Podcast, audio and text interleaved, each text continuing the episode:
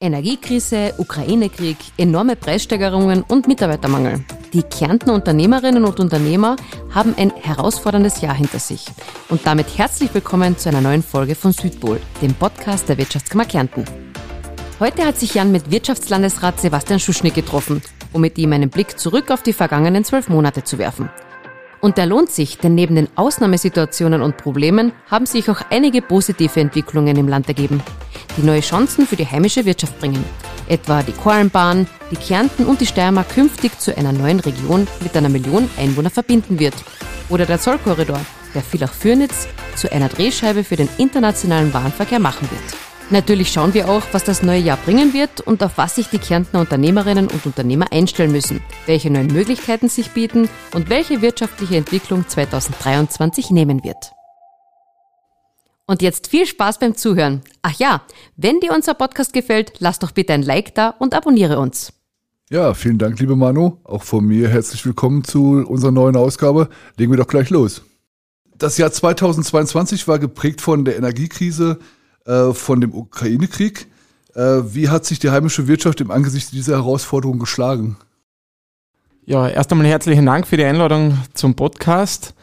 Ähm, die letzten Jahre waren wirklich immer wieder von Herausforderungen geprägt, das muss man schon dazu sagen. Also diese Legislaturperiode hat es auch für einen Wirtschaftslandesrat wirklich in sich gehabt. Allerdings muss man auch dazu sagen, hat sich die heimische Wirtschaft extrem gut geschlagen. Wenn man sich anschaut, 2021 ähm, das höchste Wirtschaftswachstum aller Bundesländer in ganz Österreich und das, obwohl, das muss man sich ja auch noch einmal in Erinnerung rufen, wir auch 2020 im äh, Corona-Jahr 2020 auch den geringsten Rückgang gehabt haben. Also da sieht man auch, dass Resilienz nicht nur ein neues Modewort ist, sondern tatsächlich etwas Gelebtes auch, dass die Betriebe durch diese Krisen äh, sehr, sehr gut durchgekommen sind branchenunabhängig, also auch äh, natürlich äh, ist ein sehr wesentlicher Faktor für diese Resilienz der hohe Industrieanteil in Kärnten. Äh, 55 Prozent Bruttowertschöpfung in etwa ist ja die Industrie. Allerdings auch der Tourismus. Wir haben extrem äh, gute Zahlen auch im Tourismus. Äh, 2022 im Sommerhalbjahr ein Zuwachs von 6,5 Prozent gegenüber dem Vorjahreszeitraum. Spricht natürlich auch eine sehr, sehr deutliche Sprache. Und ganz wesentlich in Kärnten ist immer der Export. Rund sieben von zehn Euro werden im Export erwirtschaftet. Und da haben wir jetzt in den ersten Zahlen, äh, erstes Halbjahr 22, ein Plus von satten 19 Prozent. Also das ist schon ein Wahnsinn. Also auch wieder Meister innerhalb von Österreich. Absolut, das ist, da sind wir auf einem All-Time-High im Exportvolumen und da sieht man natürlich schon, äh, dass die Betriebe wirklich gelernt haben, einfach mit Krisen und Herausforderungen umzugehen und nicht zu jammern, sondern danach zu handeln und sich gut aufzustellen. Und da kann man nur herzlich gratulieren. Die Kernerbetriebe sind sehr wehrhaft gegen die Krise. Jetzt ist eine neue Krise noch verschärft aufgetreten, und zwar die Energiekrise, die viel auch mit dem Krieg in der Ukraine zu tun hat. Welche Hilfsmaßnahmen können Unternehmen derzeit in äh, Anspruch nehmen, damit sie aus diesem ähm, aus dieser Spirale wieder rauskommen? Ich glaube, da muss man unterschiedliche Ebenen und auch zeitliche Abstände voneinander unterscheiden. Das Wichtigste war jetzt auf jeden Fall einmal die entsprechenden Hilfsmaßnahmen Energiekostenzuschuss 1 und 2 von Seiten der Bundesregierung. Energiekostenzuschuss 1 soll jetzt mit der Nachfrist bis 20. Jänner entsprechend äh, zu beantragen wo ja äh, grundsätzlich energieintensive äh, Unternehmen förderfähig sind, wo die jährlichen Energiebeschaffungskosten mindestens drei Prozent des Produktionswerts betragen bei kleineren Unternehmen, also alles unter 700.000 Euro Jahresumsatz, entfällt auch dieses Kriterium. Und äh, kurz vor Weihnachten dann der Energiekostenzuschuss 2, der ja bis Ende des Jahres 23 geht, wo äh, pro Unternehmen Zuschüsse von 3.000 bis 150 Millionen Euro ausbezahlt werden können. Gibt es fünf Förderstufen, wobei in den ersten äh, beiden der, die Nachweispflicht für die Energieintensität entsprechend entfällt und gleichzeitig aber auch die Förderintensität in diesen beiden Stufen entsprechend erhöht worden ist. Das ist Geld, das direkt bei den Betrieben ankommt und jetzt einmal für diese erste Kostensteigerung drüber hilft. Wir dürfen aber auch das Mittelfristige nicht aus den Augen verlieren, wenn es eben darum geht, die Abhängigkeiten von, von ausländischen Energiequellen ähm, deutlich zu reduzieren. Und die Chancen hätten wir dazu. Ja, das hakt gleich in meine nächste Frage ein. Die Unterstützungsmaßnahmen werden ja langfristig nicht stemmbar sein und auch nicht sinnvoll sein. Äh, da heißt es dann halt, äh, eine umfassende Energiewende muss her. Äh, wie weit ist Kärnten schon auf diesem Weg vorangeschritten und welche Maßnahmen braucht es, um Kärnten Kärntner Unternehmer langfristig äh, wettbewerbsfähig zu halten, weil es ist ja auch immer eine Sache der Kosten, ob man jetzt im Ausland äh, bestehen kann oder nicht. Ne? Völlig richtig. Das Thema ist natürlich schon, wir haben das eigentlich während der Covid-Pandemie schon immer wieder diskutiert. Damals war es gerade im Exportbereich der schöne Begriff der Reeuropäisierung der Lieferketten. In Wahrheit haben wir jetzt genau das gleiche Thema und alle tun irgendwie so überrascht, als würde es gerade völlig neu daherkommen. Tatsache ist, die Abhängigkeit von äh, ausländischen Lieferanten, die Diskussion äh, haben wir schon gehabt. Äh, ich kann mich erinnern, während der Covid-Pandemie hat es geheißen, es gibt in Europa keinen Hersteller von Kopfschmerztabletten, die kommen alle von außerhalb. Man muss das alles wieder zurück nach Europa holen und jetzt schauen sich alle überrascht an, dass das bei der Energie ähnlich ist. Ähm, und da haben wir in Kärnten, glaube ich, die besten Voraussetzungen. Wir haben, wie wir die äh, Novelle zur Bauordnung verhandelt haben, als erstes Bundesland zum Beispiel die Flächenbegrenzung abgeschafft, wenn es um die Baugenehmigung von an der Fassade oder auf dem Dach montierten PV-Anlagen geht. Das ist aber immer nur der erste Schritt. Ich glaube, wir müssen viel, viel mehr im Bereich der Freiflächenphotovoltaik beispielsweise tun. Wir haben in Kärnten enormes Potenzial, was Erneuerbare angeht. Das ist in erster Linie natürlich Wasser- und Sonnenkraft wird aber auch nicht ganz ohne Windkraft gehen, ist natürlich auch ein ganz, ganz wesentlicher Punkt. Nur da müssen wir uns natürlich entsprechend auch trauen. Mir ist bewusst, dass das, wenn man ein paar Jahre zurückschaut, nicht immer besonders mehrheitsfähig war, über Windräder zu sprechen, über Netzausbau zu sprechen. Die Diskussion äh, oder diese Luxusdiskussion, muss ich fast sagen, können wir uns jetzt aktuell nicht mehr leisten. Wir müssen anschauen, wo ist welcher, äh, welcher Energieproduzent äh, klug und dann müssen wir da auch ins Tun kommen. Zu mir hat einmal ein Unternehmer gesagt, ich brauche keine Förderungen, ich brauche Genehmigungen.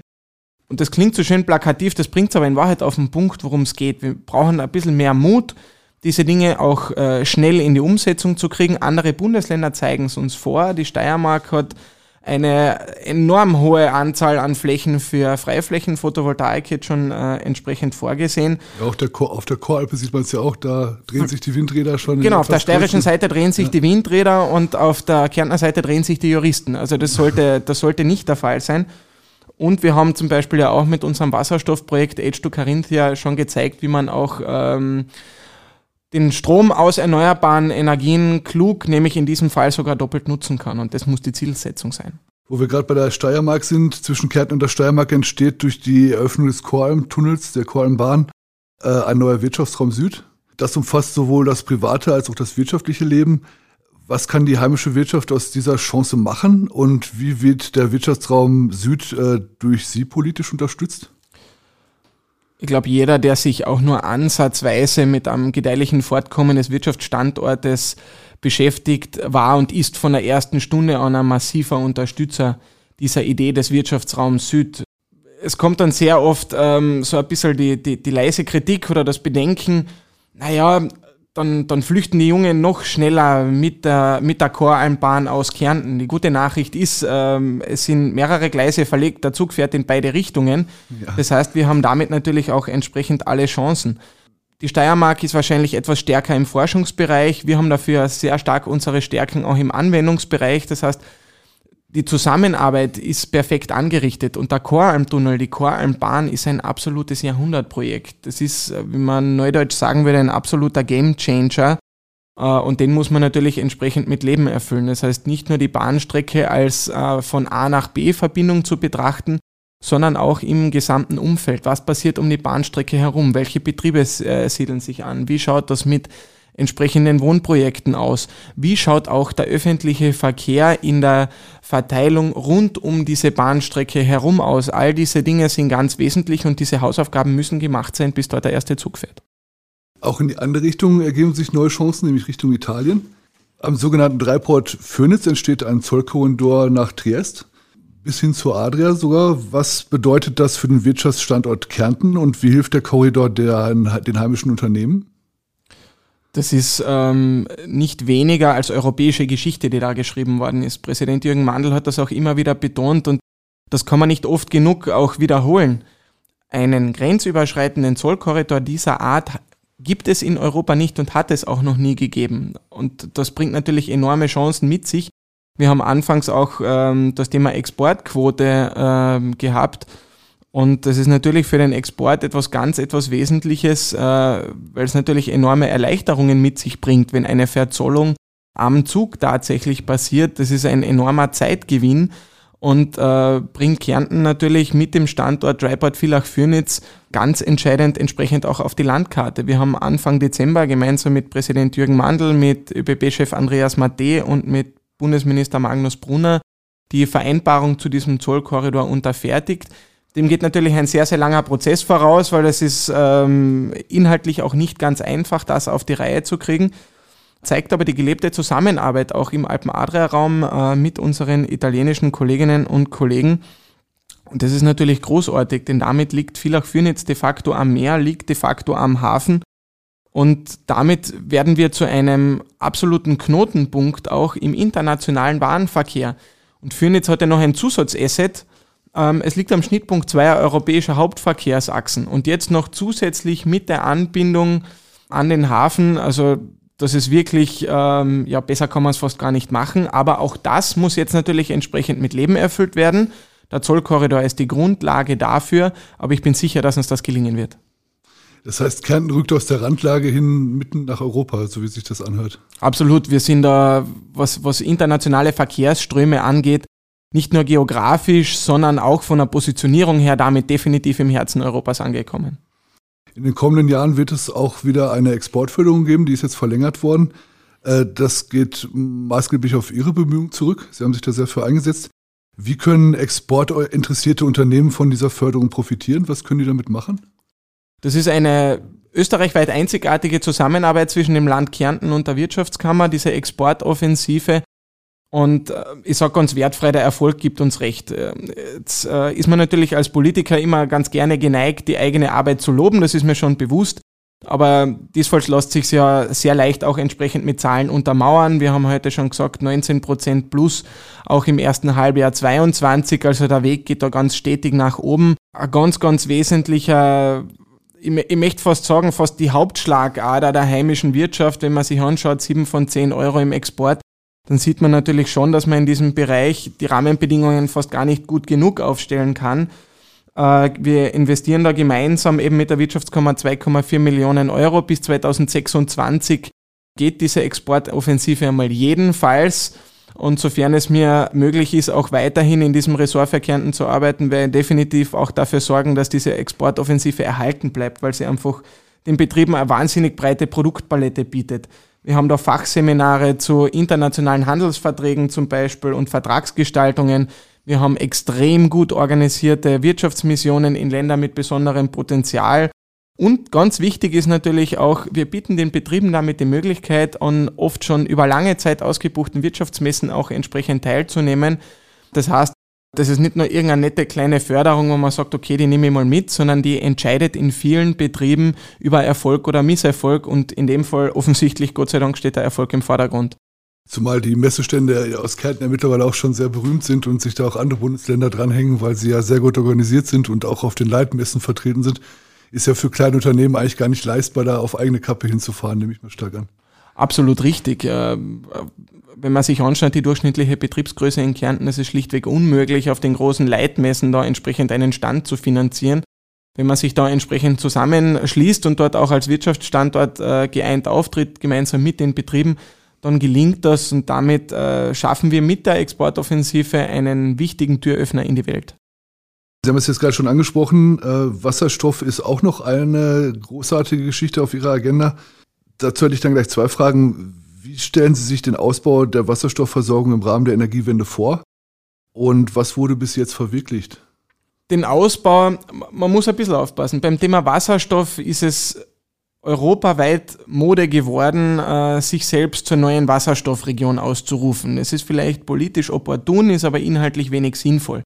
Man muss sich schon anschauen, wie kann man das Thema Wasserstoff bestmöglich am eigenen Standort auch so nutzen, dass es, dass es Sinn ergibt am Ende des Tages. Uns ist das mit H2 Carinthia wirklich sehr, sehr gut gelungen. Das äh, Wasserstoffforschungsinstitut Highsend A in Graz attestiert uns ein weltweit einzigartiges Projekt, wo wir Infineon dabei unterstützen, im Halbleiterproduktionsprozess von derzeit grauem, also aus fossilen Energieträgern gewonnenen Wasserstoff auf grünen Wasserstoff aus erneuerbaren Energiequellen umzustellen. Und wir haben den Vorteil, dass Infineon im Produktionsprozess Wasserstoff gebraucht, aber nicht verbraucht. Das heißt, wir können ihn nach diesem Produktionsprozess ähm, auffangen, aufreinigen und dann äh, in Busse tanken. Das heißt, wir gewinnen den Wasserstoff nicht nur aus erneuerbaren Energien, sondern wir nutzen ihn auch doppelt. Und das ist für mich etwas ganz, etwas Wesentliches, dass wir Wasserstoff nicht nur nutzen, sondern ihn auch klug nutzen, weil ja gerade der Wirkungsgrad immer einer der größten Kritikpunkte auch in, im Bereich dieser Technologie ist. Und den Wirkungsgrad braucht man bei doppelter Nutzung keine Sekunde zu diskutieren. Der Ausbau ist natürlich in Wahrheit ähnlich zu betrachten wie bei den erneuerbaren Energien ganz grundsätzlich. Es braucht einfach Mut und natürlich auch den entsprechend monetären Einsatz, das entsprechend zu tun.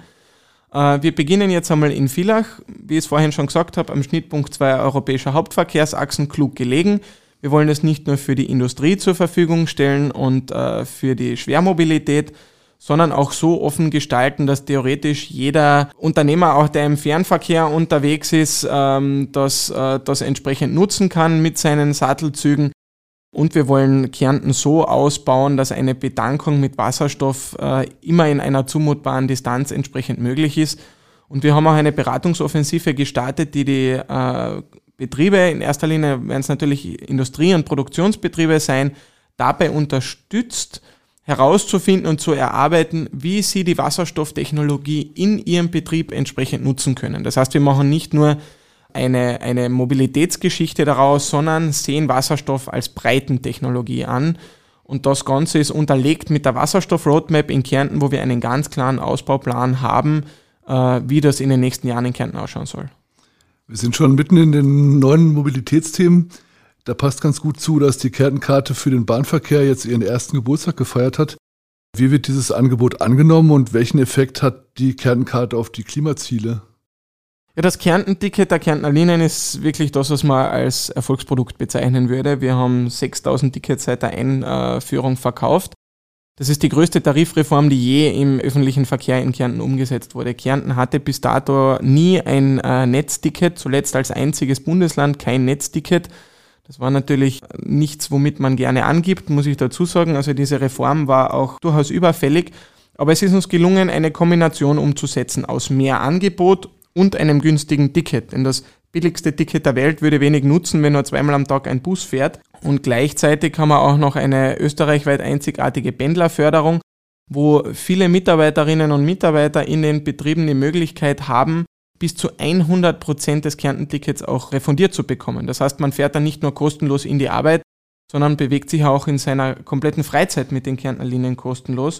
Und das Schöne daran ist, gerade in Zeiten von Inflation und Teuerung hat man ja oftmals das Gefühl, dass man für sein Geld immer weniger bekommt. Beim Kärntenticket ist es genau umgekehrt. Man bekommt mit, äh, für sein Geld immer mehr. Wir haben jetzt den Halbstundentakt von äh, Villach und Klagenfurt äh, nach Spital entsprechend ausgebaut auf der Schiene. Wir haben eine zweite 10-Minuten-Taktlinie in Klagenfurt. Wir haben den Halbstundentakt äh, im Stadtbusbereich in Villach und, und, und. Ich könnte das jetzt unendlich fortführen. Das heißt, gefühlt bekommt man so quasi von Woche zu Woche für sein Geld mehr Leistung von den Kärntner Linien geboten. Schwenken wir noch zu einem relativ äh, wichtigen Thema. Nach wie vor ist die Arbeitslosigkeit in Kärnten relativ hoch mit 7,1 Prozent. Gleichzeitig hakt es auf der anderen Seite aber an Mitarbeitern, also dass viele Betriebe keine Arbeitskräfte finden. Wir sprechen ja schon gar nicht mehr von Fachkräfte, sondern von Arbeitskräftemangel. Welche Pläne haben Sie, auf der einen Seite die Arbeitslosigkeit zu senken und auf der anderen Seite mehr Leute in die Beschäftigung zu bringen, beziehungsweise auf den Arbeitsmarkt zu bringen?